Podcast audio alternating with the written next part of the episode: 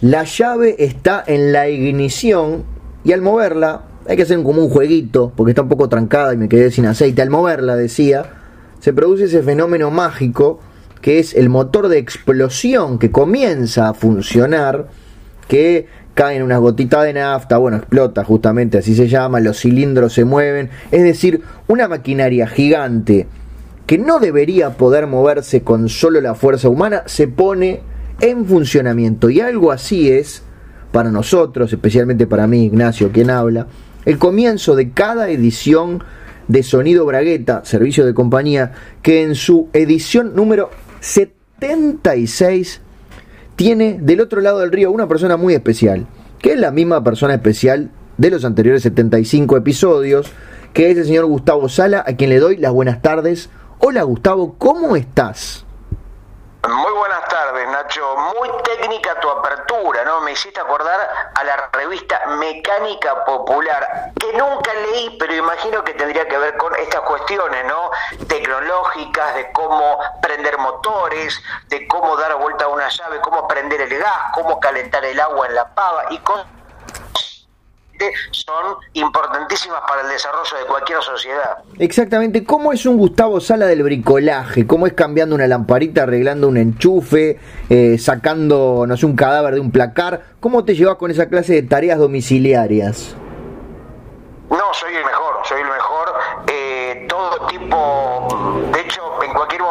momento, a mí me ha llamado MacGyver para tener que resolver alguna cuestión. Yo fui asistente, viste que muchos mm, programas o películas tienen gente que les resuelve o asisten, o por ejemplo, un, no sé, por ejemplo, cuando hicieron la serie Hannibal, ¿no? con Matt Smith, bueno, tenían un caníbal de verdad, un caníbal consultor, que le decía dónde tiene que ir, por qué parte del cuerpo un caníbal empieza, etcétera.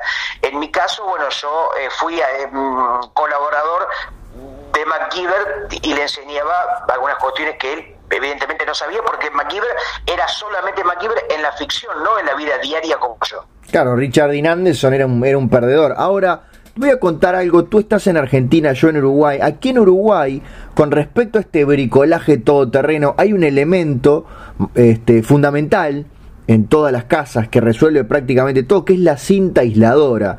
¿Ustedes cuál es ese elemento que no puede faltar? Y acá es el pan duro. Claro, tiene sentido. El pan duro, o sea, en realidad yo, a mí, yo odio el pan me parece una comida nefasta, pero lo compro solamente para esperar que se endurezca. Es más, el pan ideal para mí es el pan duro. Eh, yo, por ejemplo, voy a una panadería y le digo, vos el pan que la gente no compra, no lo tires.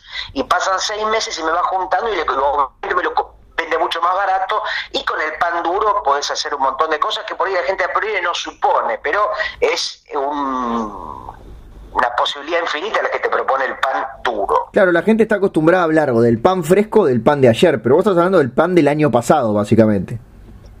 Sí, para mí el pan a los seis meses de hecho eh, adquiere su... Ah, para que tengo prendida la linterna del celular. Bueno, estás bien.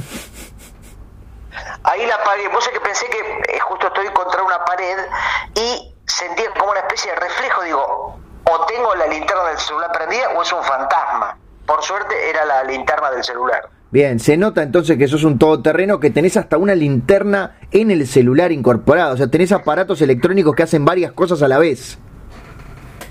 Sí, yo tengo muchas funciones y muchas aplicaciones. Por ejemplo, tengo una aplicación que hace la cama, tengo otra que ata los cordones, tengo otra que remata chistes. Es lo que pasa que bueno, todavía no están no son tan populares. Esa última no la has usado mucho, ¿no?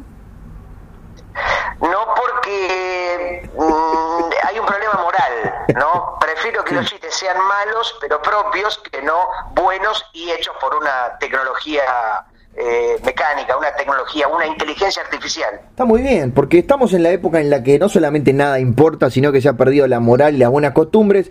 Y del otro lado del río, de nuevo, tenemos a un Gustavo Sala decidido a fracasar por sus propios medios en lugar de triunfar con medios ajenos.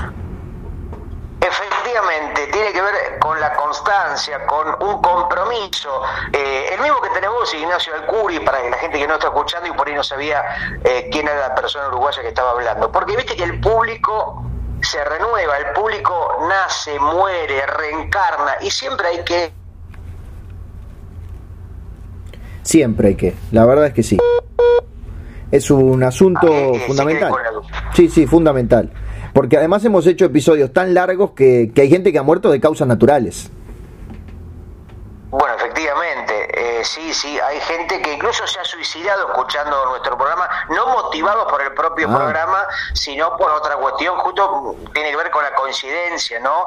Eh, hay gente que yo, por ejemplo, estaba escuchando mm, un tema del Club del Clan, ¿no? Sí. O algo muy alegre, y sin embargo aún se, se suicidó, no es que la gente que se suicida escucha temas de Bauhaus o música gótica, o está vestida de negro, generalmente es todo lo contrario.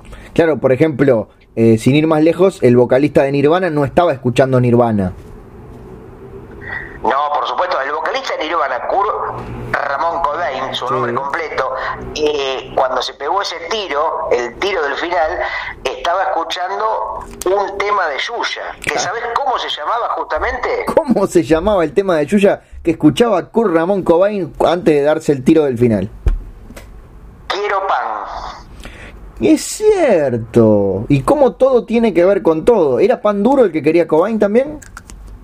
Claro, pero el tema decía, quiero pan duro, quiero pan duro, pero la palabra duro era molesta para la métrica, viste que a veces las melodías son muy tiranas, ¿no? Sí. Tenés que recortar palabras para poner una cuestión de ritmo, para que sea más cantable y más eh, cómoda para cantar para la, la cantante, en este caso Yuya. Así que terminó llamándose Quiero Pan. No sé si tenés la letra ahí a mano o podés buscarla, pero por lo que recuerdo hablaba de la cantidad de cosas que ella podía hacer con el pan. Ella compraba un, una flautita, un miñón y hacía una multiplicidad de cosas que uno no supone. Creo que decía, quiero pan, quiero pan, quiero pan para jugar, quiero pan para comer y para silbar, quiero pan para usar de jabón y para bailar, quiero pan todas las noches, quiero pan para...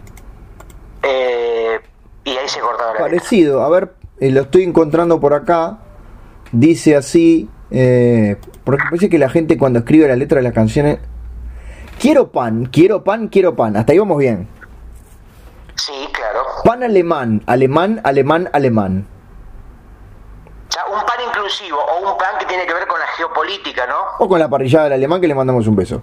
Y si- sigue diciendo, o pan de anís, pan de anís, pan de anís. Quiero uno más, más, Ay. más. Nunca sí. Yo tampoco. Lo que está claro es que la las tres cuartas partes de la canción es repetir la palabra que dijo antes. Así que eh, vamos bien. Dice también, está sabroso por demás y esponjoso por demás. Si soy manteca, me derrito rapidito, así, así. Ese es el título de una película porno. Si soy manteca me derrito, sea, así podría ser una película de Gerardo Sofovich con Nazarena Vélez y Tristán. Sí, o el, último pan duro en París. ¿Cómo no? ¿Cómo no? Justamente hablando de manteca. Exactamente. El panadero amasa a mano, bien la masa muy sabrosa. Y va cantando una canción que dice así, así. O sea, todo con doble sentido. Es que, acordate que esta era la muchacha que los pasabas al revés y tenía mensajes satánicos. Efectivamente. Bueno, se habla también de un pasado no tan infantil, ¿no? Sí, bueno, en ese caso vamos a decirle a Gustavo y a todas las personas que nos acompañan, pipí, Pero por supuesto. Sí, eh, recordemos que eso, eso está en... Perdón, no te quise interrumpir, Gustavo. Interru- me encanta que me interrumpa gente como vos. no, te decía que eso en ese caso no es ninguna leyenda urbana, de hecho pones en Google imágenes y aparece. Bueno, luego lo haré, no ahora porque no quiero ser eh, perturbado por imágenes un poco escandalosas. Pero igual Google no tiene una censura que ante la aparición de algún tema eh, condicionado o alguna cuestión erótica automáticamente es filtrada No, podés o pedir, censurada. podés pedir que la búsqueda sea, como quien dice, apta para todo público, cosa que yo no hago, por supuesto. Ahora, por ejemplo, cualquier persona que vos le pongas la palabra hot aparece en foto desnuda. Por ejemplo, eh, Pepe Mujica hot y aparece Pepe Mujica en bolas o Lucía Topolansky hot y automáticamente aparece desnuda o no siempre sucede. Ah, pará, pero acá parece- este pibe tiene 10 años. ¿Qué es esto? Esto vamos a ir todos presos. Para que cierro porque No, no. Eh, pará, voy a hacer lo de Pepe Mujica Hot porque lo de Yuyo salió muy mal y ya quedé en la, en la mira del FBI. Pepe Mujica Hot. Claro, a ver, ¿qué, ¿qué te propone Google Imágenes? Bueno, no, sale el destape hot de la secretaria de Mujica. Bueno, pero fíjate cómo de alguna manera te termina dando una respuesta a tu pedido. Sí, sí, sí, sí, muchas respuestas hay acá. Unas cuantas respuestas. ¿Qué fue un caso escandaloso, un caso escandaloso de una secretaria de Estado o una especie de, de- de colaboradora de Mujica que tenía hacía sesiones de fotos eróticas o algo así? Claro, no fue escandaloso porque esto es Uruguay. O sea, resulta que una persona que trabajaba en el edificio de presidencia, capaz que en el piso 143 y Mujica está en el 8, eh, tenía ahí, se sacaba algunas fotos en, en- ropa interior y, y ella trató de que eso fuera su, su salto a la fama.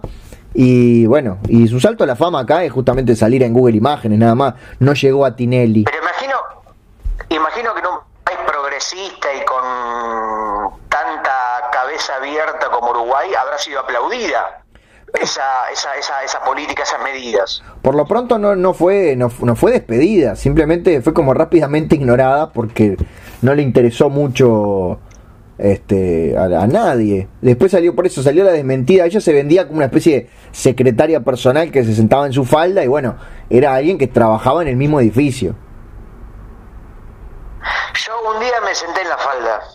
¿De quién? No, en la falda, provincia de Córdoba. Ah, muy muy bien. Este, qué, qué, qué país lindo de visitar, que el tuyo cuando cuando se puede visitar, no no no en 2020 y Yo 2021. un día, yo dije, un día me voy a sentar en la falda y fui, viajé a Córdoba, llegué, me bajé del micro cuando estaba en la falda, me senté, cumplí mi promesa, me subí al micro de nuevo y así me fui sentando en toda la ciudad de Córdoba. Tengo una, una, una pregunta que capaz que no es la más interesante, pero es la que se me ocurrió a mí. ¿Cuántos segundos desde que pones el, el trasero en esa falda son suficientes para considerar que ya estuviste sentado en la falda?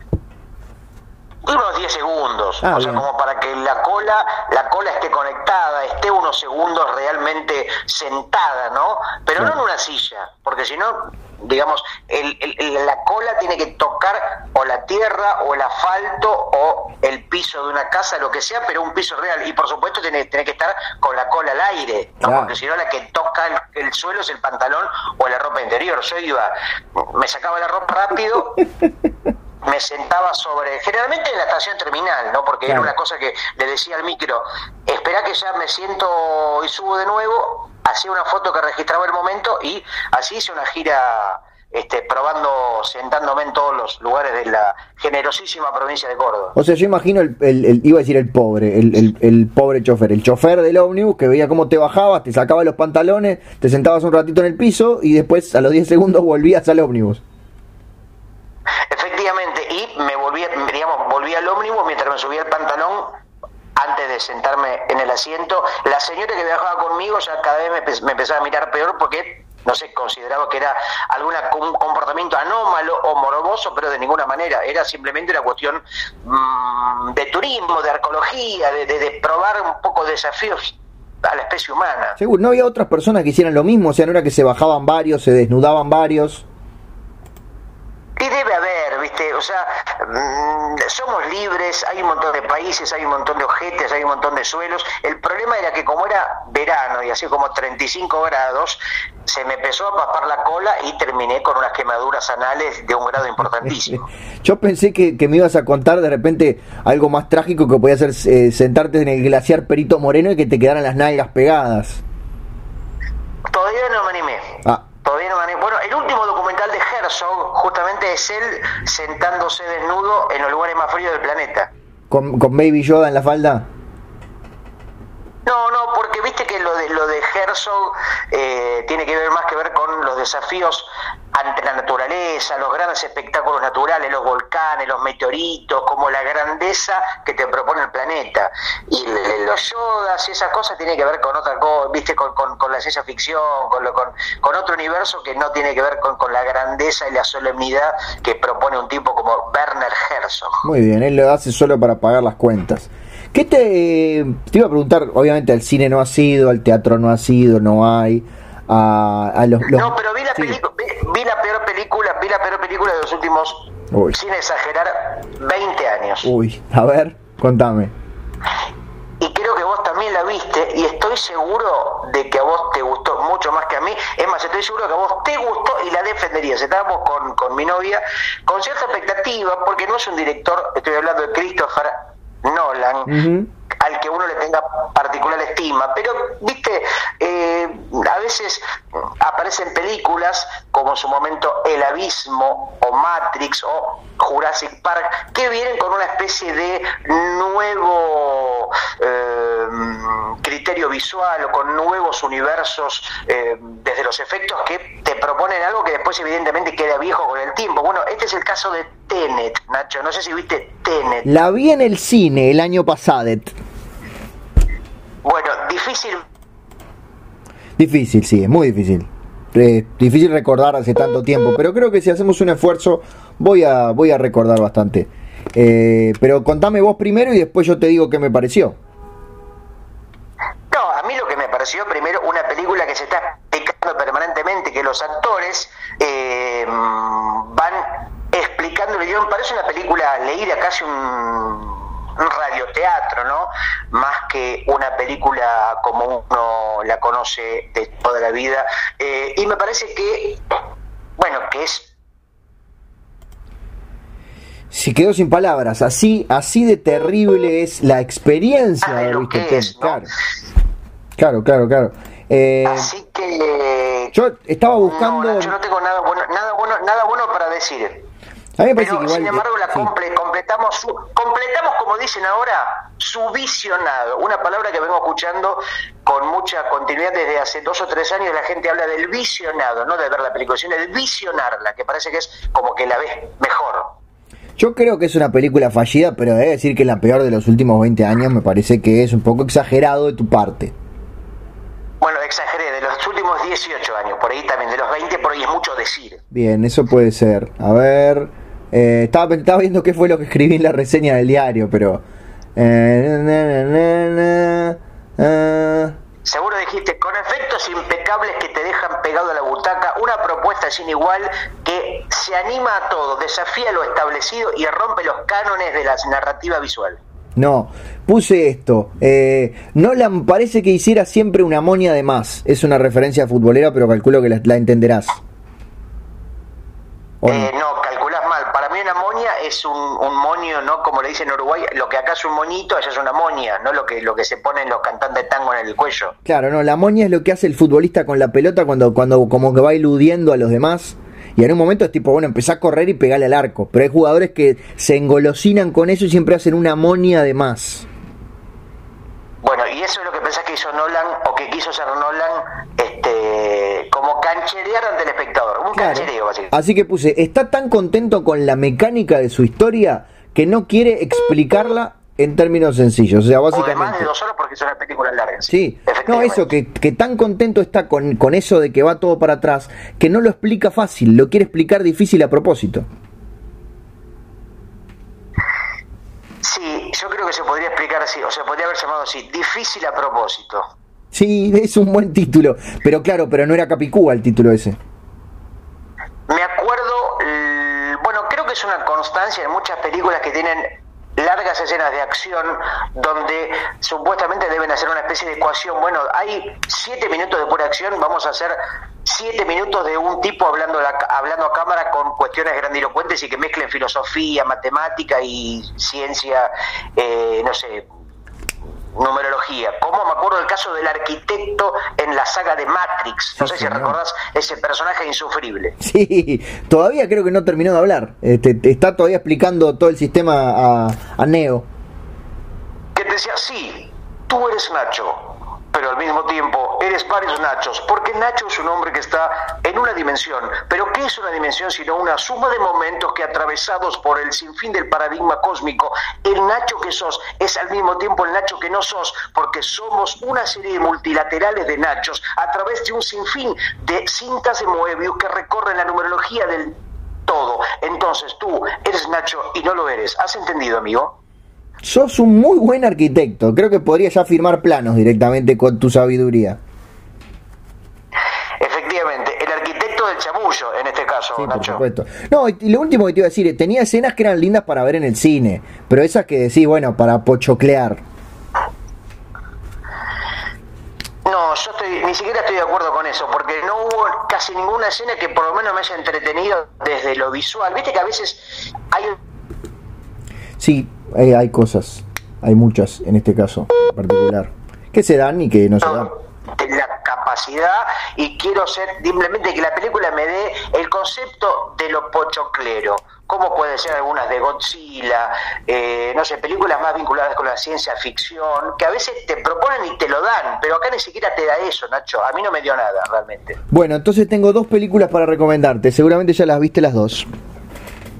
a ver, ¿cuál? Casablanca y Jurassic Park Son películas... una de esas, una de esas Sí. dos no vi una de esas dos no vi, adivina cuál adelante por favor Son, son dos películas que no son indie, que, pero que son de género, pero que no de, no de super estudio, mucha guita, sino que están como ahí en el medio, por debajo del radar. Y que a mí me llegaron ahí en, el- en las plataformas del, del- para ver en streaming del, del servicio de televisión por cable. a ver, ¿cuáles son? Estoy muerto de deseo y de curiosidad Bien, se nota. La primera se llama Becky. Becky, no tengo la más reverenda idea de qué se trata. Bien.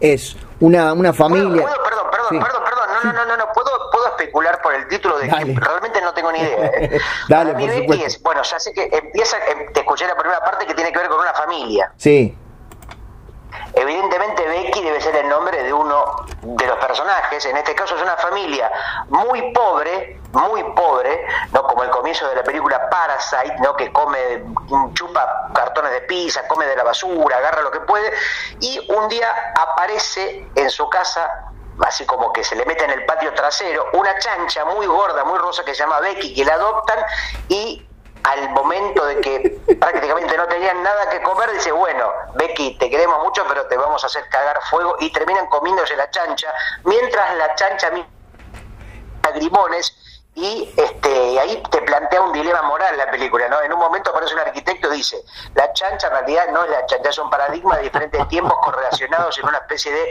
bilateralidad de la Ah, pero la, la habías visto entonces. Bueno, es algo así, Nacho. No, no ¿Cuánto- tiene nada que ver. ¿Qué tan lejos o tan cerca? Ah, bueno, entonces contame realmente de qué se trata la película Becky. Bien, resumiendo, porque no importa si es padrastro, madrastra, una familia va a la casita del bosque, ahí a pasar un fin de semana, a pasar unos días, y al mismo tiempo un grupo de criminales se escapa de la prisión y precisa algo que está en esa misma casa. Entonces va a tomar prisionero, prisionera a toda la familia, salvo a Becky que justo andaba en la vuelta por ahí boludeando en el bosque. Hasta ahí me seguís. Ah, sí. Sí, perfectamente. Bien, entonces, por un lado tenés a ese grupo de forajidos medios neonazis, comandado por un tipo jodido, lleno de tatuajes de esvásticas, muy violento, otro que es enorme, que, que te, te estruja la cabeza con solo apretarla con dos dedos, y Becky, que tiene 13 años y que está en una cabañita donde tiene un par de útiles, no sé, unos lápices de colores, eh, la mochila, el, el perro y nada más. Y a partir de ese momento... Mm, Sí, ¿qué? sí.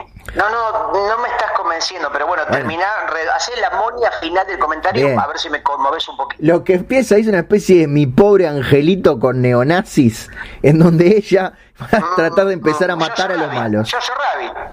El Jojo Rabbit. No, no. algo así. Mi pobre angelito en el sentido que es, un, es una adolescente enfrentada a cuatro asesinos nazis, neonazis, y ella va a tratar de matarlos utilizando, no sé, trampas que va construyendo mientras ella- ellos no la encuentran. No, no, Nacho, a mí las películas con nazis, no, no, al nazi, no hay- vos lo nombrás, le estás dando entidad, Nacho. Vos haces una película con nazi, quiere decir que estás de acuerdo con el nazismo. Así que a mí, dame películas con payasos, con clown, con, con encantador de serpiente. Los nazis, ¿sabés dónde tienen que estar? Bien adentro de la penitenciaría eh, Alcatraz. Pero son los malos. Bueno, Nacho, ¿y qué otra película tenés para.? Yo tengo un par de películas para recomendarte que estoy seguro que no viste, pero bueno, dame tu otra y por supuesto para toda la gente que está escuchando desde el otro lado de su plataforma. Por supuesto. multimedia. Seguramente tengas un vecino que ya, la, que ya las vio, estas que nombré, y que diga que son buenas a diferencia de lo que pensás vos. Pero bueno, en fin. A ver, ¿qué más? mientras sigo tomando, mi- sigo tomando este mate que se la viene aguantando con mucha dignidad. La otra película se llama Vicious Fan. Te, te- te digo de qué se trata porque tampoco tengo la menor idea, no la vi y para mí evidentemente quiere decir eh, fan vicioso, ¿no es cierto? En, en- en traducido al español. Eh, no, diversión graciosa. Ah, ah, en fan con U, fun sería. Claro, fun, fun, perdón por mi pronunciación. Bueno, es, mira, Vicious Fan es un chico o un adolescente que un día va al circo. Lo llevan los padres de niño y mm, viene el domador de leones, uh, esto es una mierda. Viene el tragasable, uh, esto es una mierda. Viene el- las ovejas que hacen malabares con botella de vidrio, esto es una mierda. Pero sin embargo, cuando vienen los payasos, Opa. se vuelve loco y dice, ah, pero qué espectáculo, el payaso, qué convención, qué invento, mirá cómo le pegan, cómo, cómo mezcla la melancolía con la algarabía de vivir.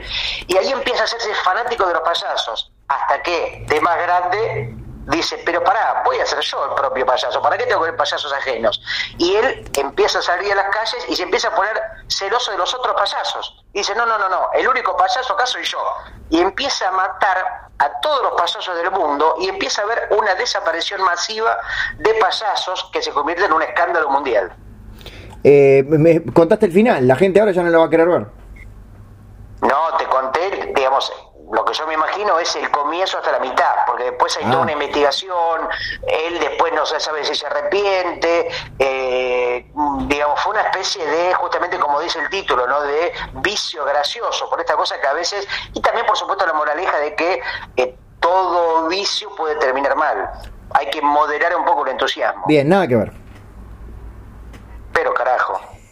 Esto a ver cómo es. A ver, ya que, a ver ya que vos sabés tanto, ya que la visto, ¿por qué no lo contás a todos que estamos aquí Bueno, escuchando? Esto es en los años 80, un periodista de, de- que hace reseñas de películas de terror para una revistucha, eh, ve a su, a su compañera de, de- de- de apartamento, de la cual está obviamente secretamente enamorado, pero es un perdedor que, que, que nada, es el típico, es el típico resentido. La ve bajar de un auto donde tuvo una cita y este, decide seguir al, al, al- al tipo de la cita hasta un bar, se toma unos tragos con él, ocultando su identidad, y después por diferentes razones termina esa misma noche en ese mismo bar metido en una especie de terapia de grupo para asesinos en serie.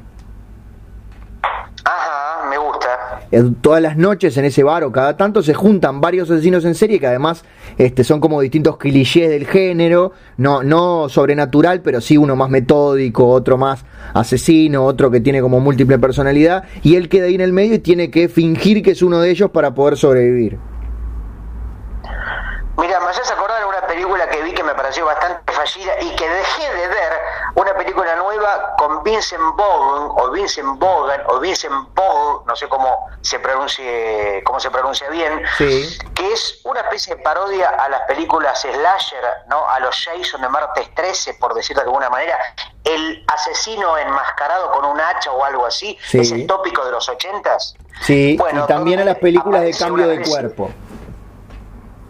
Bueno, y la película que te digo con Vincent Vaughn se llama algo así como Friki. eh, Friki. Friki, bueno, también fallida y me dejó de interesar rápidamente y la retiré. Dejé de ver o de visionarla rápidamente. Y sin embargo, viste Tenet hasta el final, o hasta el principio, que es lo mismo. Sí, ¿sabés por qué? Porque dije, seguramente va a haber alguna especie de monia final, como decís vos, eh, alguna especie de cabriola visual, de algo que se está guardando, algo que me va a sorprender, y eso que me va a sorprender nunca sucedió. Me quedé con la boca vacía, me tuve que ir a agarrar un pan duro y eh, pasármelo por el cuerpo, y fue lo único que me dio placer, Nacho. Tengo una pregunta, ¿será que la consideración de que Tenet es la peor película de los últimos 18 años, como dijiste, es porque la viste hasta el final? O sea, sufriste más que con Friki, que al rato la cortaste. Para, estoy pensando, ¿no será que Tenet habrá que verla al revés y ahí aparece la verdadera película? ¿O es exactamente igual? Pero por ahí la película incluye una especie de secreto o de adivinanza que nos está proponiendo Christopher Nolan y que no lo estamos viendo, Nacho. Bien.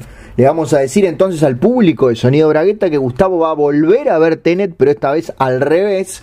Y en el próximo episodio nos va a contar si es que hay una película oculta. Capaz que la puedes ir viendo cuadro por cuadro para estudiarla un poco más todavía. En 10, 12 horas la terminás. Yo para, antes de pasar a la sesión deportes, humor, cocina, etcétera, y terminar con la sección estrenos, cines y recomendaciones, te voy a recomendar dos o tres películas que vimos, eh, a ver si las viste y qué te parecieron o no. Una se llama Druk, con el anteriormente mencionado, el ídolo eh, Mads Mikkelsen. No la vi, pero tengo muchas ganas de verla porque han hablado muy bien, pero todavía no la he encontrado de manera legal por estos lados. Bueno, realmente es notable, me parece una película muy interesante y eh, tiene que ver por decirte, digamos, una especie de sinopsis muy breve, muy acotada, muy injusta y arbitraria, una serie de docentes, ¿no? Max Mikkelsen es un profesor que tiene un momento de su vida un poco inestable, ¿no? sin personalidad, donde los alumnos le toman el pelo, lo bardean, digamos que no se enfrenta, no tiene autoridad entre sus alumnos.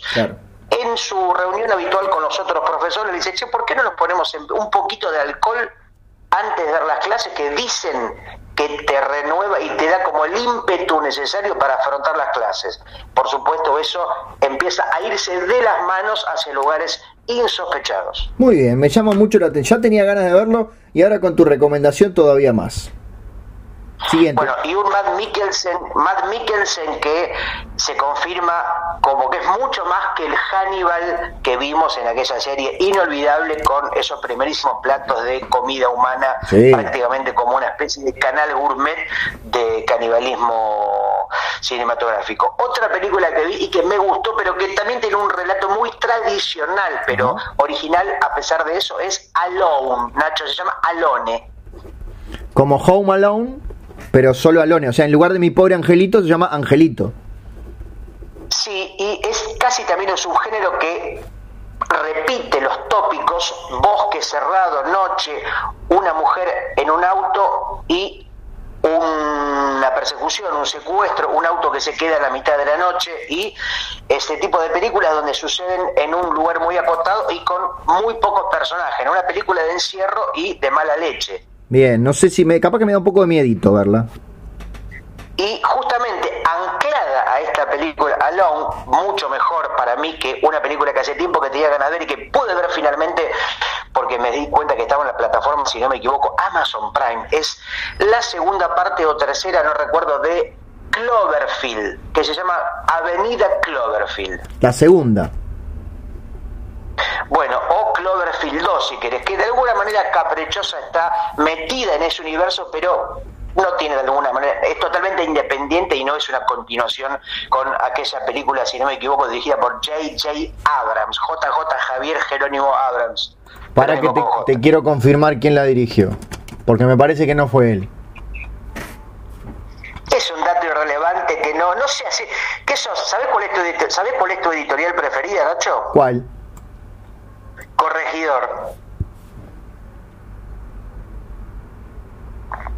Porque tenés esa maldita manía de andar corrigiendo permanentemente como si fueras un árbitro del habla, un policía coloquial donde vas diciéndole a la gente, no, no, no, perdone, usted acaba de decir un dato erróneo y vas y le das el dato correcto, humillando a la persona en cuestión. El director de Cloverfield es el mismo del Planeta de los Simios y de la próxima película de Batman, Matt Reeves. Ay, mira cómo tiemblo. Pero bueno, yo te recomiendo, y a la gente que nos está escuchando, Cloverfield 2 con un John Goodman prácticamente dando lecciones de actuación, lecciones de, vida, te diría. Muy bien. Ten Cloverfield Lane se llama en inglés esa película que dijo Gustavo, dirigida por Dan Trachtenberg. Trachtenberg.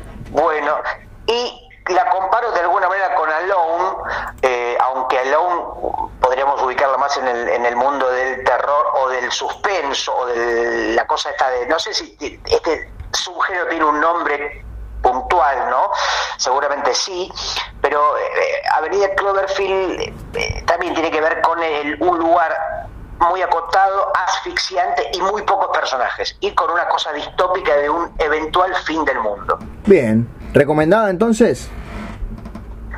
200%. Muy bien, me gusta. y la última película mala, para, y la última película mala, y seguir con tu programa, sí. eh, yo acá vine a escuchar, es la nueva película con la participación de Mel Gibson, que es tan mala que me olvidé el nombre, pero algo de Boss, Boss Level, creo que se llama. Boss Level. Que sabés lo que quiere decir. Eh, quiere decir eh, nivel jefe. En los, en los videojuegos, el boss level es cuando llegaste al nivel final en donde tenés que pelear contra el jefe. Bueno, realmente también de una eh, torpeza narrativa, Tom, por supuesto que habré visto, creo que llegué a los 50 minutos con muchísimo esfuerzo y fue retirada del visionado, como decimos ahora, rápidamente. Y A me dejó diferencia un de- mal sabor de boca y de ojo. A diferencia de Tenet, que la viste hasta el final. Sí, sí, después le mandé un mail a, a Christopher Nolan pidiéndole explicaciones, diciéndole, ¿quién me devuelve estas dos horas y media? ¿Qué te, qué te contestó? Me dijo, no sos el primero que me lo dice, estoy contestando 200.000 por día de gente puteándome. Cada vez ser difícil eso, porque lo va a ver mucha gente, también de muchos que le mandan mail diciendo que le gustó. O sea, para poner, para ponerte al día con, con esos mails es bastante rato. Igual que se joda, igual lo que agradezco ponga su mail al final de la película para cualquier duda, porque viste que dice cuando termina dirigida por, Sí. eh, los- las plantas son de, los vestuarios, el catering, todo, dice cualquier duda o comentario, Christopher Nolan arroba gmail.com y él dice, prometo responder a todos los correos. Y efectivamente, por lo menos conmigo lo hizo, así que es un hombre de palabra, eso hay que decirlo. Me, me- se me ocurrió una pregunta interesante. Los, la gente famosa, la gente desde un Lady Perdón, Gaga. en, este sí. caso, en este caso sería una pregunta interesante. Muy bien. Hoy has venido con todo. Eh, esa, Bien, adelante. Lady Gaga, Michael Douglas, Michael Moore, eh, Tom Hanks, ¿tendrán eh, simple, el mail de ellos será tomhanks.gmail.com o tendrán algo más Por misterioso? supuesto, por supuesto, porque vos sabés que lo más, o sea, uno, pi- por ejemplo, no sé, a ver, eh, Matthew Broderick, eh, Gary Coleman, por decir los nombres principales de la actualidad del mundo del espectáculo, Sí. eh, Linda Evangelista, Joan Collins, Linda Evans, eh, son todos, obviamente eh, fueron cambiando a Gmail cuando Gmail se popularizó, porque Claro. vos, la gente que lo quiere conectar empieza, no, debe ser seguramente un nombre encriptado, el nombre del perro para que no sea ubicado fácilmente, pero no, porque nadie piensa en lo más simple, viste, a veces lo más simple es lo más eh, fácil, justamente. Eso parece una frase del arquitecto. No, la frase del arquitecto es, a veces lo más simple es lo más complejo, pero ¿qué es lo complejo sino diferentes planes narrativos de una elipsis de la simpleza mundial? Estoy maravillado con tu arquitectura, Gustavo. Pero bueno, sé que yo le voy a mandar un mail a ladygaga.gmail.com a ver qué, qué tal. O lady.gaga, o tendrá los dos. Sí, yo creo que no, es Lady tiene los dos. Va, yo le digo Lady, ¿no? Porque decirle Gaga me parece como que la está, la está trata- tratando de vieja. Bien, Bueno, en confianza le decís lady.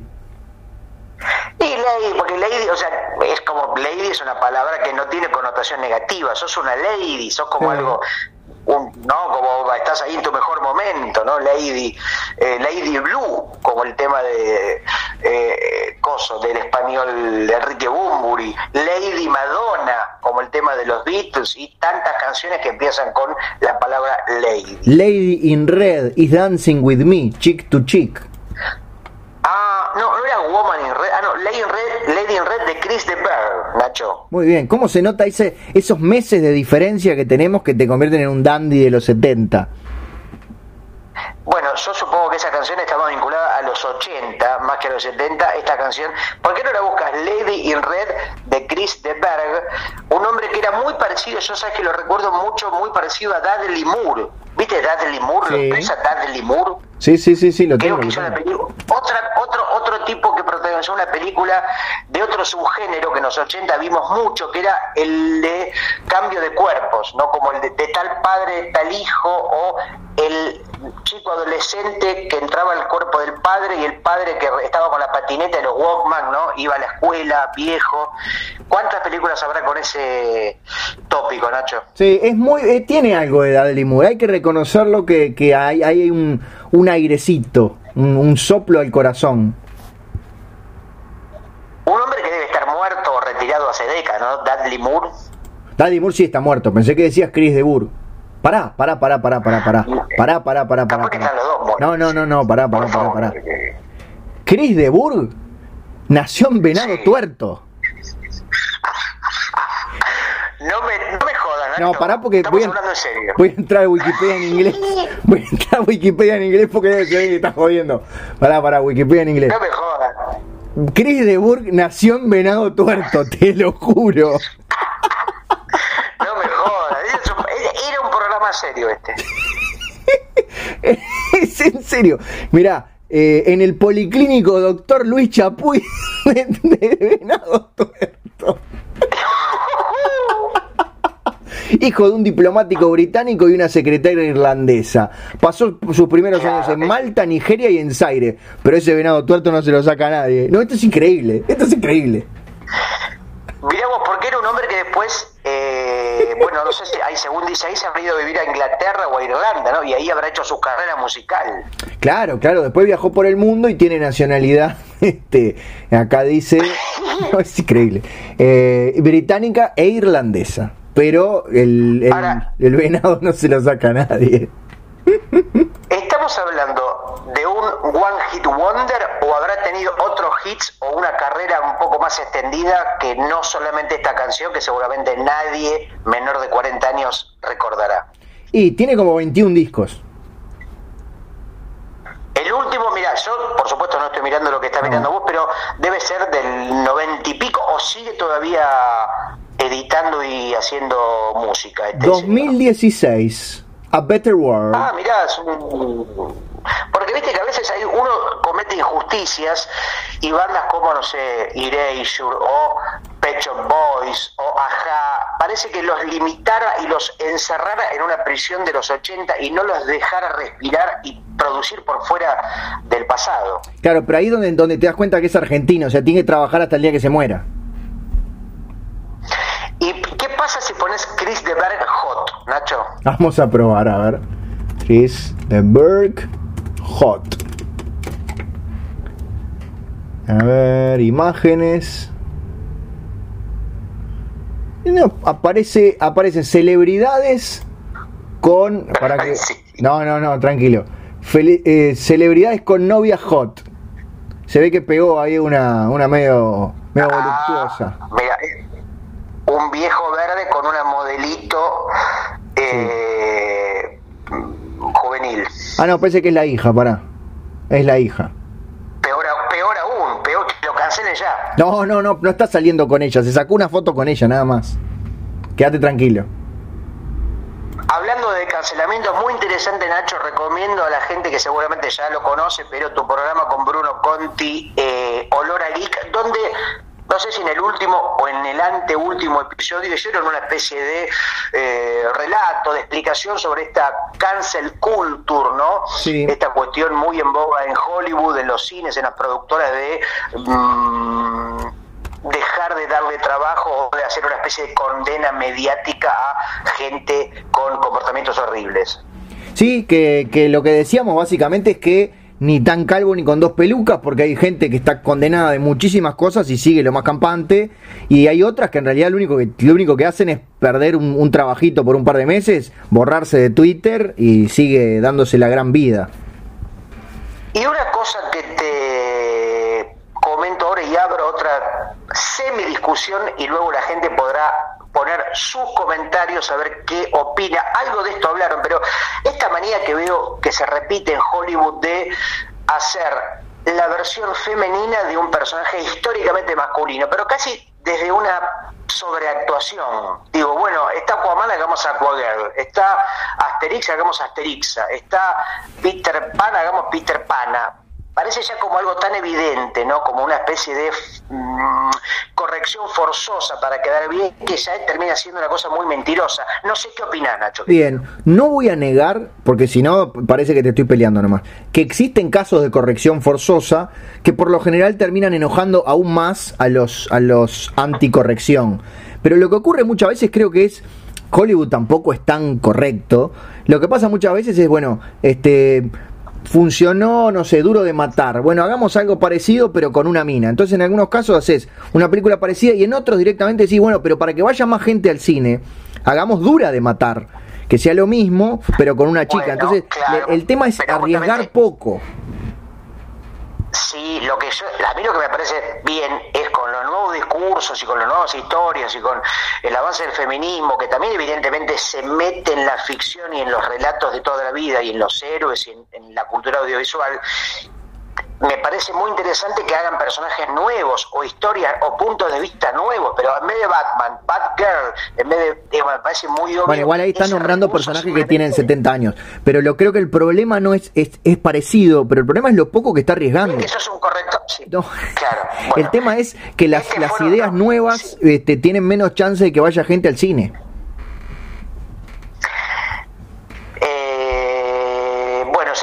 otra discusión, ¿no?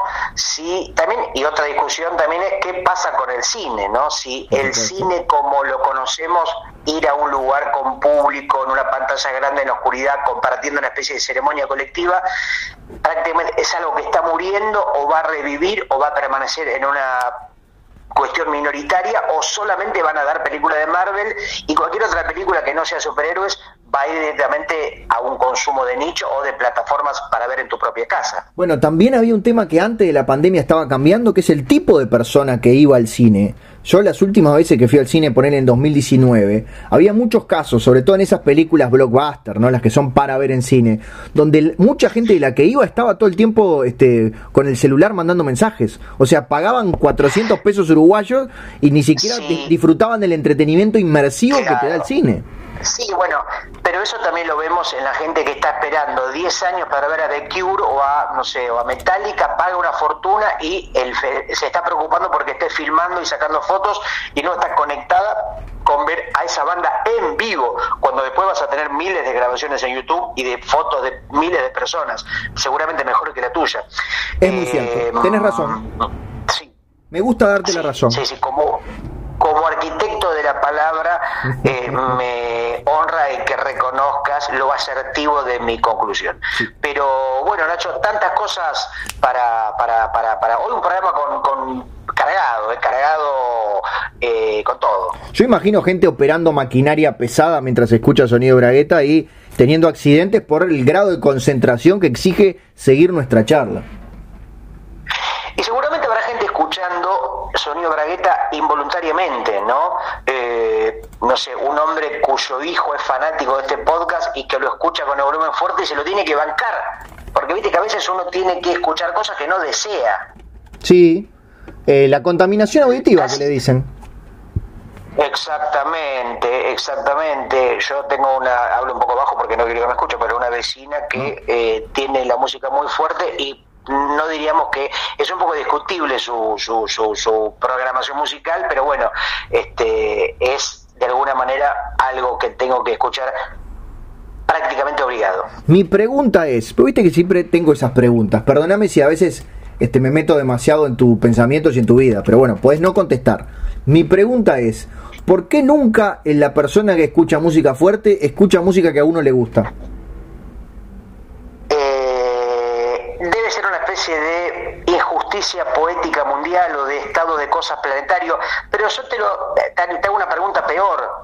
¿Por qué lo que decís que sucede también sucede siempre o no sucede en la gente que va en la calle con los autos generalmente andando despacio con la música a todo volumen, prácticamente musicalizando su recorrido, ¿no? Con, en el 90% de los casos con reggaetón o algo similar, más allá, sin hacer juicios valorativos. Claro, nunca es, sin hacer juicios valorativos, las cuatro estaciones de Vivaldi.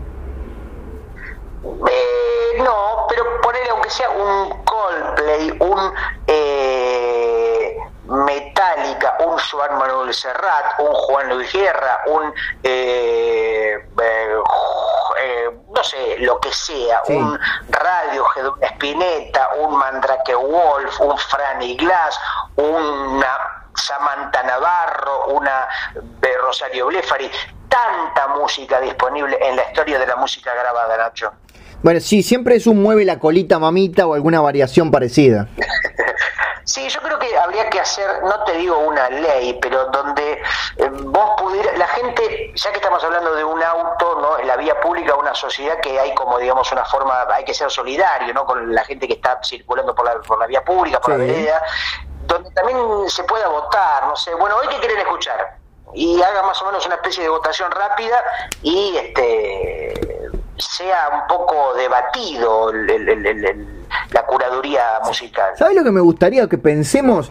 las cosas más menos menos creíbles o, las cosas más imposibles que alguien podría estar escuchando en uno de esos autos que pasa despacio con unos parlantes a todo lo que da. Por ejemplo, no sé, este un espectáculo de Lelutier en unos parlantes así de fondo. Claro, o un disco de Sabina eh, cantando en japonés. Claro. Rarísimo porque no creo que exista. Bueno, sí, es todavía más raro en ese sentido. Sí, sí, sí, sí. O un tema de eh, U2 que no hable del hambre del mundo.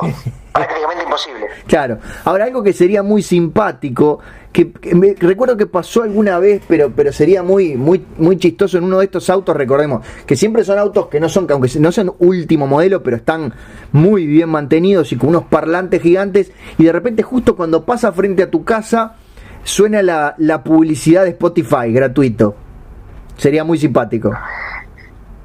Lo que es muy injusto es que, como pasa también en YouTube, que a veces el volumen de las publicidades es el doble o más de alto que de la música que estás escuchando, ¿no parece? También es una cosa desleal, ¿no? Bueno, eso en, algunos países está regulado, porque los, los canales de televisión, me acuerdo que Fox era el peor, en la, cuando venía la tanda de los Simpsons, saltaba la publicidad de la Universidad de Buenos Aires o no sé qué mierda, y temblaban los vidrios. Porque eso, ¿sabes por qué lo hacen? El tema? Eh, porque lo hacen, no sé porque la gente en la tanda va a la cocina a buscar algo y tiene que escuchar la tanda igual. Ah, nunca lo pensé. Es por eso. O sea, un poco el, mensaje es, vos alejate hasta el lugar más lejano de tu casa, lo vas a escuchar igual. Lo vas a escuchar igual, exactamente. Es brillante, mirá, que, ¿cómo me abrís los ojos, Nacho? Realmente tenés esta costumbre de tener razón, eh, o sea, tenés razón cada muy tanto, pero cuando la tenés es inobjetable y duradera. Nunca me olvidaré de ese, hoy es como el dato del día ese. La gente se está enterando por mí seguramente y bueno, y se está suscribiendo a nuestros canales, nos está mandando cafecitos, en fin, está colaborando con la causa del sonido braguetero. Cafecito, esta cosa que ya me da un poco de vergüenza la sola palabra, fue, digamos, nosotros implementamos esta política o, esta especie de mm, pedido o de sugerencia, ¿no? A, la gente que quiera poner una moneda o algo así.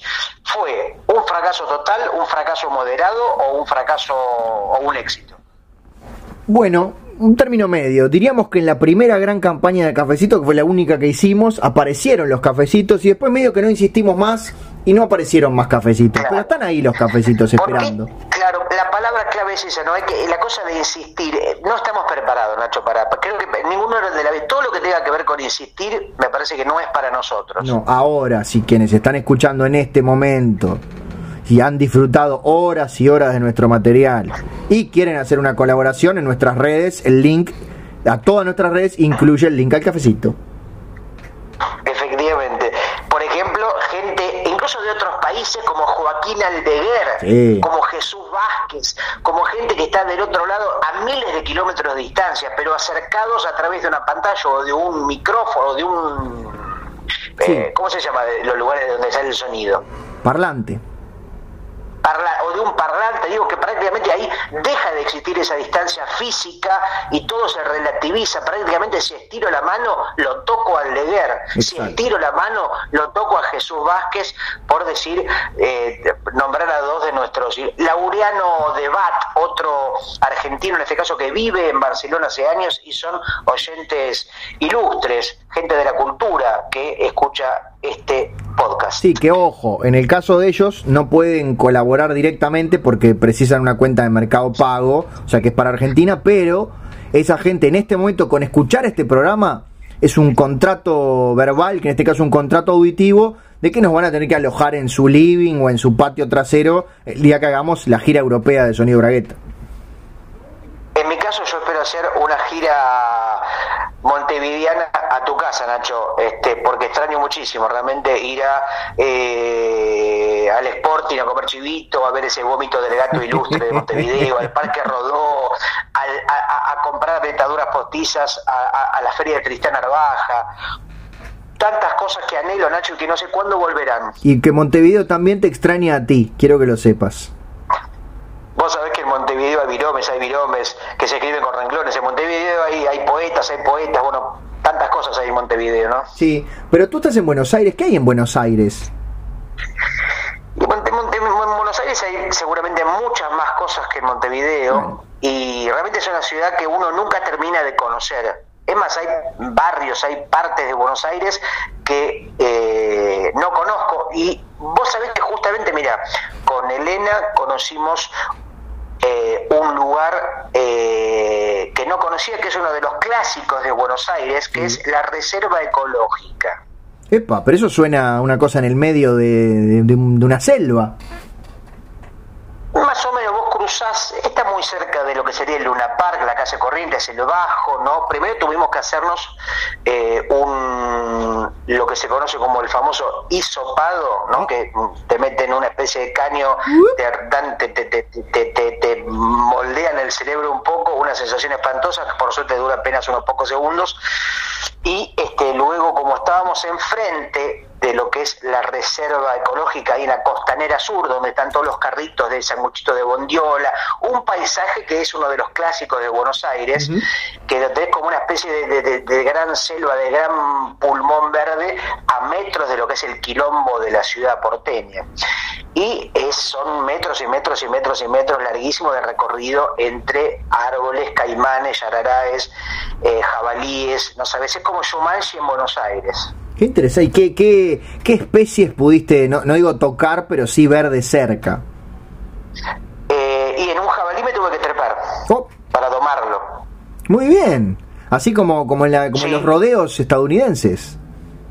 Exactamente, porque el jabalí es malo, pero una vez que lo. O sea, el jabalí, viste que es un. O sea, uno de los pocos que se les enfrentó al jabalí era Obélix, ¿no? en la historieta famosa de Goscinny y Uderzo, que luego se los comía sándwiches, el jabalí pan. Pero en este caso salió uno de un arbusto y empezó a venir hacia nosotros y yo, como buen arquitecto, le dije, para, para, para, para. Lo hice sentar antes que nos comas. Vos sabés que vos sos un jabalí, pero en realidad sos y no sos, porque lo que ¿qué es un jabalí? Le empecé a decir, el jabalí se sentó y empezó a escuchar atento. Cuando medio que lo, lo, atonté verbalmente, me le subí, lo agarré de los de, de sus colmillos y ahí empezó el, forcejeo, ¿no? La, la, la, lo que es el montaje, ¿no? La, la, montaduría. Y bueno, terminé ganándole por cansancio y luego quedó rendido a nuestros pies. Y ahí una vez que él, él como que vos le ganás, hace lo que le pidas. O sea, te va a buscar un café, te prepara un asado. No, bueno, eh, eh, tampoco pavadas, pero pero le pedimos, no sé, por ejemplo, eh, pintame de negro el techo. y, pero, y era una pavada lo de hacer un asado y te pinta el techo. Ah, pero hacer un asado es una cosa que tiene la complejidad. Tenés que poner a punto los chinchulines, cuánto, cómo haces el fuego. Eso realmente es un, ah. algo con, con, una complejidad total, que hay que estudiar añares. ¿Cómo, cómo extraño el, el asadeli? El Asadeli es una institución. Sí, hay un documental simpático de una dupla de directores bastante eh, ¿cómo se llama? Discutidos, esa es la palabra, que son Gastón Duprat y Mariano Con, que se llama Todo sobre el asado. No sé si lo viste, Nacho. No lo vi. Bueno, pero recomiendo, es simpático, tiene algunos hallazgos y un poco habla ¿no? de esta tradición porteña con el negro Álvarez como una especie de conductor, de moderador, de, de, lleva un poco el relato y, habla un poco de la cuestión, porque viste que el, asado está vinculado a una escena, a una cultura del machismo también, ¿no? Viste, como el tipo, hay como prácticamente una especie de, sinónimo de hombría, de quién es el más macho, ¿no? Sí, sí, totalmente. Y bueno, un poco la, película habla, la película habla de eso, habla de unos personajes este, simpáticos que tienen que ver con, los restaurantes, con las parrillas porteñas, está, está bastante interesante. ¿Y dónde se encuentra? ¿En pepitomagazine.mx? No, me parece, me parece que está en la plataforma conocida como Netflix o, supo estar ahí. Viste que hay gente que dice, uh, la que sabía venir era Doña Chola, uh, eh, la que sabe estar en la esquina es la, la trola Magoya, y siempre el, tema de saber estar. Es que no, no es sencillo saber estar. No, yo no sé estar, yo no sé estar. Yo me he tenido mi... Es, es, he sabido estar, pero ahora ya no sé. Yo una de las... Mira, yo sé varias cosas, pero estar, no sé cómo, cómo se hace para estar. Hablando de Star, viste que ahora ya el canal Fox no se llama Fox, se llama Star. Vi afiches, vi afiches ayer en Ramos Mejía donde decía, lo, decía así, ¿viste lo que era Fox? Ahora se llama Star. Y estaba eh, uno de los de Walking Dead en una afiche y en otro estaba Homero Simpson. Bien. Eh, acá no, acá esas cosas, viste, como somos tan poquitos, nunca, nunca hay campañas publicitarias en vía pública de ningún canal, muy poquita cosa. La gente no se olvida, Gustavo, la realidad es esa. No les importa. Ahí hay un negro sin diente que, ahí hay un negro sin diente que te reparte una fotocopia que dice ahora en estar, no rompa la bola. quizás, quizás sea así, ahí enfrente a la universidad. Oh, pará. Una idea, mira, le tiro una idea, la, le tiro una idea a la gente de Fox le pueden dar, o sea, puede meter publicidad subliminal en las letras de los carnavales de murgas. Entonces dice, bueno, vamos con el siguiente tema. Lo que era Fox, lo que era Fox, ahora se llama Star. No se llama Fox, no se llama Fox, ahora se llama Star. ¿no? Y toda la letra habla del nuevo cambio de nombre. El zurdo Besio cantando la publicidad de Star. Claro.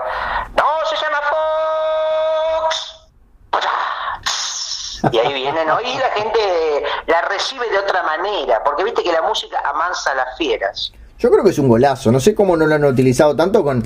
Bueno, seguramente el año que viene esto salga, porque con la plata que no pudieron ganar las murgas este año, el año que viene se van a vender por moneditas. Igual cuánta publicidad, digamos, siendo Uruguay un lugar con la murga como una especie de ADN de su, de su está en la sangre, ¿no? Debe haber, digamos, habido la murga, debe haber tenido un montón de finalidades, este, seguramente de tipo comercial también. Sí, en publicidad de televisión sí, pero nunca en el tablado. Sí, es el momento. Nacho, este, vos sabés que la plata mueve al mundo y el tablado es parte del mundo y toda la plata es así. Yo te la iba a decir, la la mosca, la billulla, la merluza, la cantimplora, todo termina moviendo al mundo la moneda. Recordás que yo salí en carnaval. Recuerdo por tus relatos, lamentablemente nunca pude verte pintado con la lágrima pintada, la lágrima de Pierrot, hubiera sido digno de ver. Eh, yo no te voy a pasar ningún link de YouTube, buscalo vos porque a me da mucha vergüenza. Pero a lo que iba es que, no en el teatro de verano, pero en los tablados, en el resto de los tablados, era uno de los dos encargados de este, promulgar las, las nombrar las empresas que, que facilitaban la presentación de esa murga, o sea, los chivos. Me digas que tenías que decir vos con un papelito, seguramente el, del que leías, esta burga está oficiada por. Y ahí venían todas las empresas. Efectivamente, un Aras, este, un lugar donde se hacen cursos cortos. Eh, no, no te digo que me acuerdo de algunos, pero, pero sí, toda todas las noches había que tirarlo. Como no hacíamos tantos tablados, no me lo sé de memoria.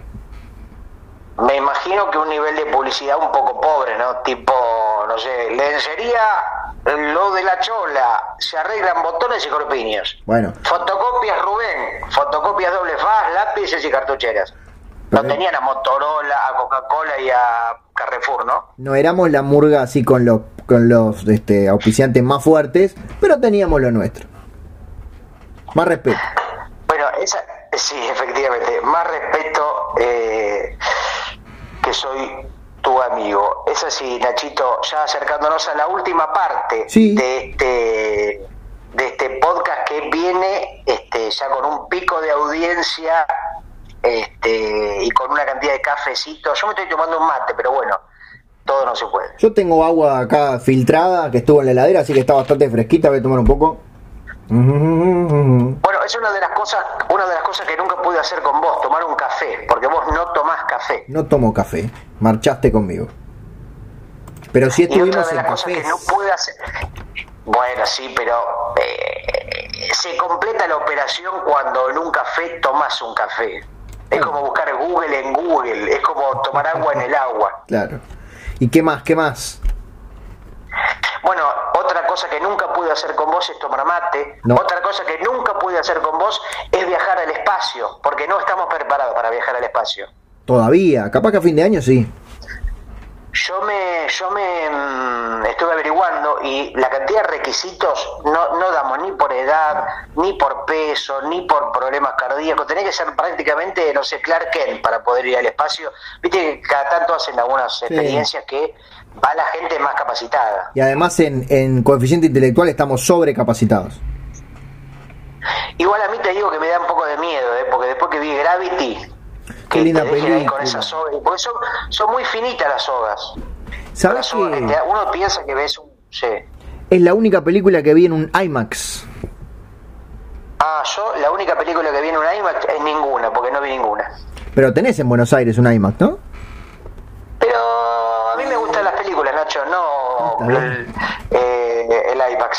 Está bien, está bien, pero de repente por curiosidad podías haber ido un día. No, ¿sabes cuánta curiosidad siento por ir a un IMAX? ¿Cuánta, Gustavo? 0,2, o sea, prácticamente ninguna. Está bien, pero puede cambiar. La gente cambia. Mm. Era cuando en un momento estaba de moda que todo sea 3D. El chiste Sí. se agotó rápido, por suerte. Uh, qué horrible que era eso, porque además las películas que venían en 3D originalmente se filmaban en 2D y después se hacía un proceso. No era que se filmaban con cámaras especiales. Había unos tipos recortando y pegando cada frame para separar lo, lo de adelante de lo de atrás. Y después obligaban a actores de raza como Owen Wilson, Frank Langella o Al Pacino a acercar cosas a la cámara solamente para que la pelotudez del 3D tenga sentido. Claro, Decía, uy, me voy a tomar esta copa, copa y le acercaba a la cámara. A ver cómo está el vino. Y la gente tirando la cabeza para atrás. Claro, claro. Horrible. Y decía, qué bueno que el 3D parece que lo, parece que sacará el brazo de la pantalla, decía la gente. ¿Y viste alguna vez una película en 4D, Gustavo? En 4D no vi ninguna, no. Yo fui una vez. y- Esas son las que olés. Eh, bueno. Las que olés y de pronto si, si llueve en, en, en- si llueve en la, en la película te tiran agua en la cabeza. Exactamente. ¿Y sabes qué película fui a ver? Eh, y alguna de Armagedón o, una, o alguna de un, de un dilu- diluvio. Aquaman. o sea que tuviste todo el tiempo había un negro tirándote un balde de agua en la cabeza. Sí, bueno, podía ser o- o distintas personas de distintas etnias, podía ser las que tiraban agua. bueno, como estamos en Uruguay, que el 90% de la raza es negra, digo, por eso. Pero sí, era eso que se mueven los asientos, te tiran viento en la cara, te tiran como una agüita. eh, O sea, todo para que no disfrute, todo para que no disfrute la película. sí, yo fui con un amigo, pero ya la había visto. Entonces fue más bien como, como disfrutar del chiveo ese y de los efectos. O sea, prácticamente es- la película y es una experiencia completa. Sí, es lo único que me faltaba. Y eso que yo tengo miedo al agua. Pero me divertí, confieso si vas, que me divertí. si, vas a, si vas a ver, por ejemplo, la película Viven en 4D, te dan un pedazo de, de- de mano humana o de, o de- o de dedo para que vayas comiendo. No, si no sos uruguayo no podés hacer esos chistes, Gustavo. No. Pero como no lo soy, como no lo soy, igual ya, pasó un tiempo, no es que el humor es tragedia más distancia, más tiempo, ya pa- ¿cuántos años pasaron? Ya se pueden hacer chistes, ¿o no? Claro, pero todavía es algo que. Dejanos un chiste que sea solo para uruguayos. Dejanos una referencia oscura y nuestra. No nos quieran robar todo. A Berugo, a Natalia Oreiro, al canibalismo. ¿Vos podrías decir que puedo ser o este podcast cancelado por bromear con la tragedia de los Andes, de los rugbyers que se comieron a sus compañeros? No el podcast, pero imagino que puede haber gente que edite los episodios para que solamente se escuche la parte mía. Igual viste ot- otro de los lugares comunes que dicen, no, pero si los caníbales son los que se ríen primero con los chistes sobre caníbales. Y es que eso es parte de, de esa exageración de la que hablábamos, de ese exceso de de correctitud. Muchas Sí. veces los que terminan este, los que terminan haciendo o generando un rechazo más grande son los que, ay, pobrecitos ellos que no quieren que les hagan chistes. Y bueno, la realidad es bastante más compleja, Gustavo, como diría el arquitecto. Muchas veces escuché humoristas diciendo, en mi monólogo en un momento hago un chiste terrible sobre ciegos y me doy cuenta que en la primera fila había un ciego. ¿Y qué pasó? Me viene a encargar el ciego y me dice, no, no sabés lo que me hiciste reír con los chistes de ciegos. Y siempre es el mismo comentario con un ciego o con un discapacitado o con lo que sea, que parece que eso es festejado por la persona aludida puntualmente. A mí no me pasó, vos sabés, tengo una, una anécdota muy parecida de cuando hacía stand-up. Eh, tenía una parte del monólogo. tenía una parte del monólogo que tenía muchos chistes de sordos y había un sordo en la primera fila y no, no se no rió se en ningún momento. En ningún momento se rió. Claro, y bueno, no sé qué decirte porque no sé si me estás haciendo un chiste a mí o estás contando la experiencia real.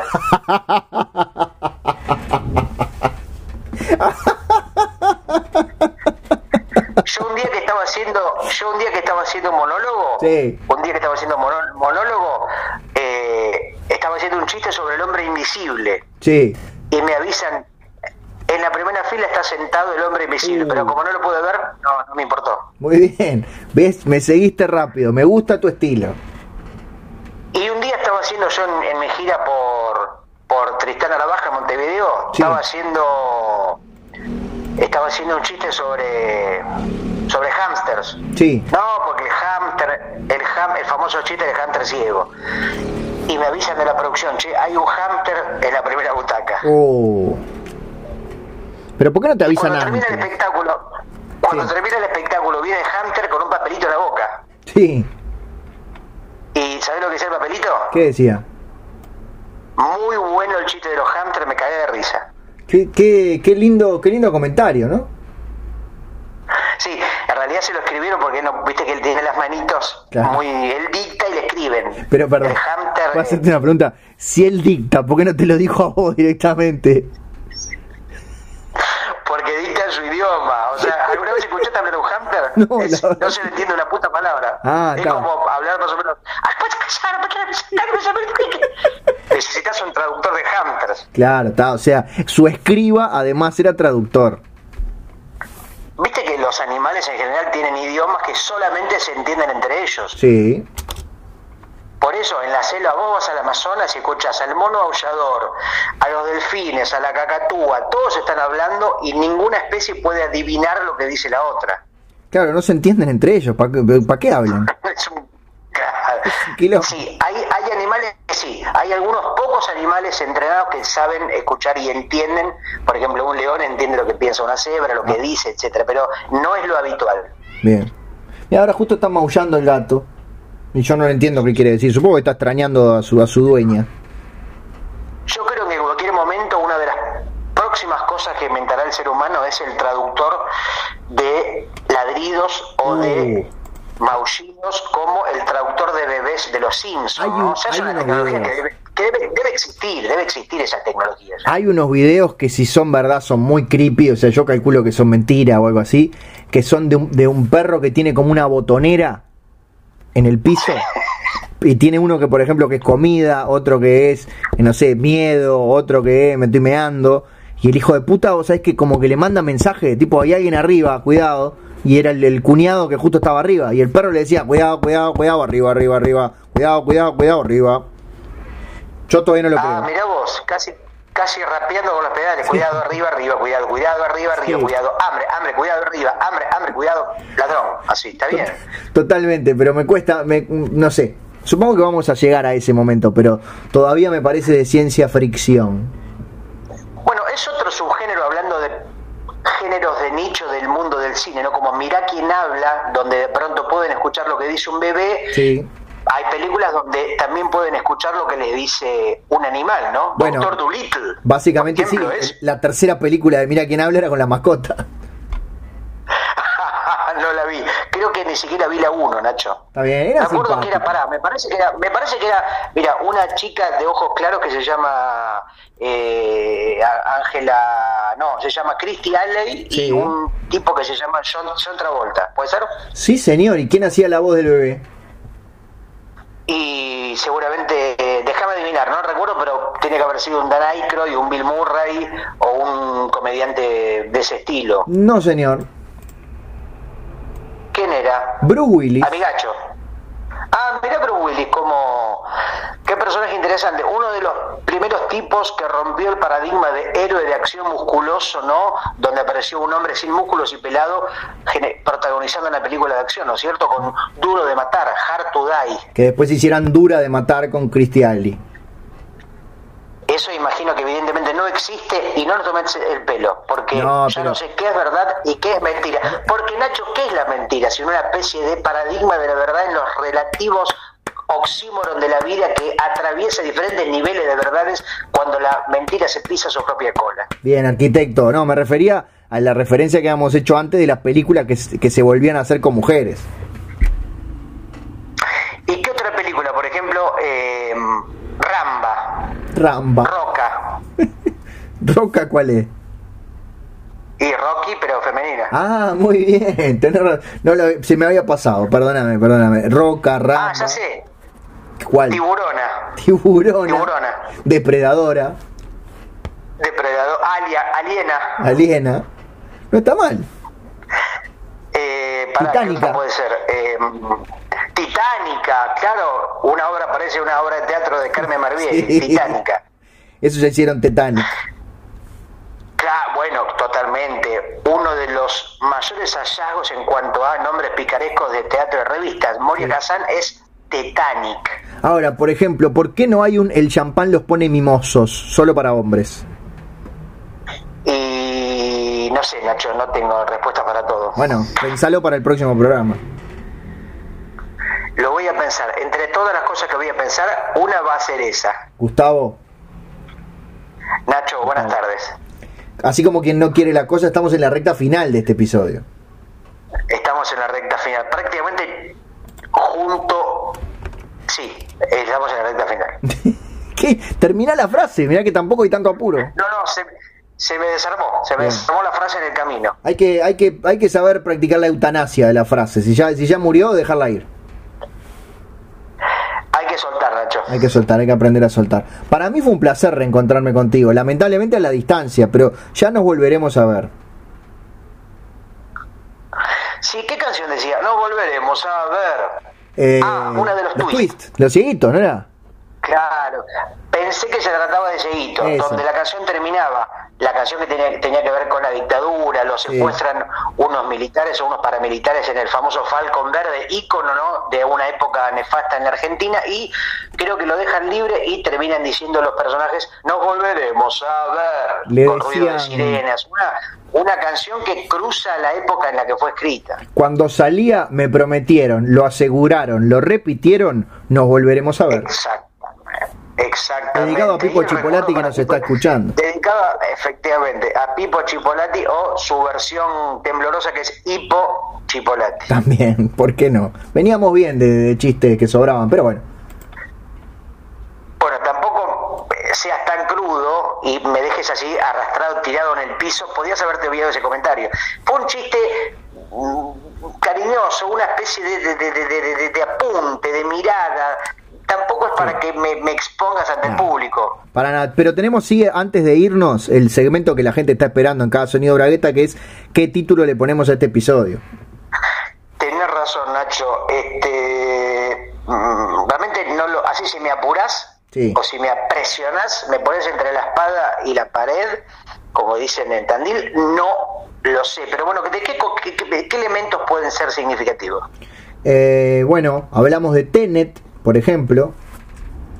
Ah, bueno, sí. El episodio se- especial tiene O se podría llamar el episodio Ateugarb o Dinos. No, no, eh, no, no nos estamos criticando toda esa cosa, esa parafernalia pretenciosa, no caigamos en, en cosas inentendibles al pedo. Entonces el arquitecto tampoco. Yo creo que es una referencia que ya nadie se acuerda, esa referencia a Matrix, que me parece que vuelve ahora, ¿no? Vuelve la franquicia con Keanu Reeves, Sí, señor, Matrix 4 sale este año. con chico negro y... El negro no, la chica sí y Keanu sí. Ah, dicen el afiche con el negro no. sí, ahí está, es el subtítulo, Matrix 4, con el negro no. ¿Y se llama Matrixa o se llama Matrix ahora? No, Matrix, Matrix, no les dio para cambiar. Está bien. Eh, bueno, no sé si hay que definirlo ya, ya, ya, pero si no, lo definimos después, después, después. O si Yo no- esta noche me puedo poner a... Sí. Si fuera Star Wars lo definimos Yar Yar Yar. Muy bien, bien, bien. Estoy aprendiendo del mejor. Y si fuera tiburón, lo definimos tip, tip, tip. No, Shark, Shark, Shark. Ya sé por Jar Jar Binks, Nacho. No, claro, pero el tiburón, digo. Shark. Ah, tenés razón. Y, pero lo que pasa es que llamo igual a Jar Jar Binks. Claro. Lo mío, lo que pasa es que yo te explico la diferencia entre nosotros. Vos haces humor con lógica. Yo hago humor absurdo que entra cualquier, cualquier pelotudez. Tenés razón. Bueno, después entonces por interno la gente esto no lo sabe, pero nosotros además de los programas cada tanto conversamos, eh, resolvemos el nombre del episodio, que la gente ya lo sabe porque lo vio antes de dar play. Claro, qué paradigma en realidad. Estas cosas así me, me, me, me complejizan la mente, ¿no? Algo que está sucedi- sucediendo ahora, pero queda anclado en el tiempo. De hecho, no dejo de conmoverme cuando, por ejemplo, miro en YouTube alguna cosa del pasado y estás viendo el pasado frente a tus ojos. Realmente es algo digno de. Ever, ever. Digno de Ever, Silvia Cantera. Eh, Gustavo, fue un placer para mí, no sé si para ti. Un relativo placer, como siempre. Este, voy a calentar del agua del mate. Bien, yo voy a buscar al gato que está llorando en la puerta. Eh, Nos vemos la próxima entonces. Chao, Nacho, cerra vos con todo lo que tenés para decir. Y a la gente le digo que esto fue Sonido Bragueta, Servicio de Compañía, un programa hecho con amor.